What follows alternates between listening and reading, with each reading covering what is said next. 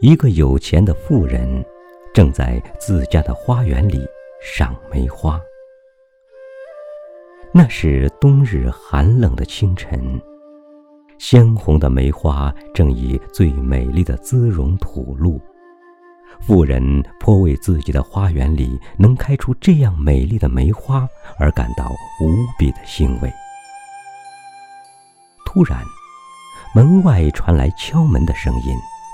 妇人去开了门，发现一个衣衫褴褛的乞丐在寒风里冻得直打抖。那乞丐已经在这开满梅花的园外冻了一夜。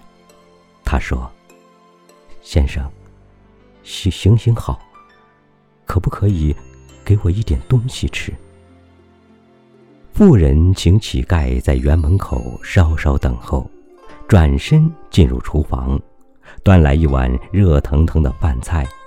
他布施给乞丐的时候，乞丐忽然说：“先生，您家里的梅花真是非常芬香啊。”说完了，转身走出去。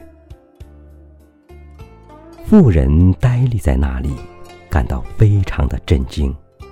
他震惊的是，穷人也会赏梅花吗？这是自己从来也不知道的。另一个震惊的是，花园里种了几十年的梅花，为什么自己从来没有闻到过梅花的芳香呢？于是他小心翼翼的，以一种庄严的心情，生怕惊动梅香似的，悄悄走进梅花。他终于闻到了梅花那含蓄的、清澈的、澄明无比的芬芳，然后，他如湿了眼睛，流下了感动的泪水，为自己第一次闻到梅花的芳香。是的，乞丐也能欣赏梅花。乞丐也能闻到梅花的香气，有的乞丐甚至在极其饥饿的情况下，还能闻到梅花清明的气息。可见的好的物质条件不一定能使人成为有品位的人，而坏的物质条件也不会遮蔽人精神的清明。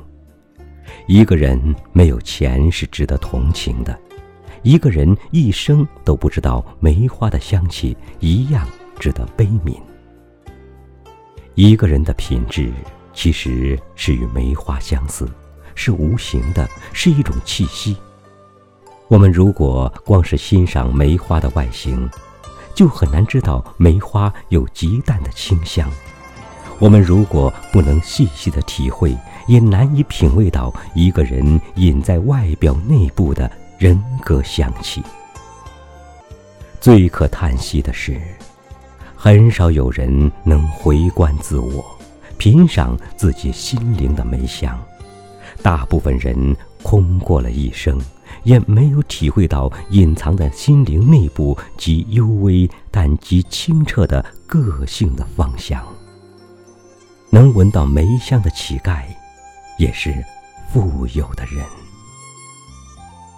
现在，让我们一起以一种庄严的心情，走到心灵的花园，放下一切的缠缚，狂心都歇，观闻从我们个性中流露的梅香吧。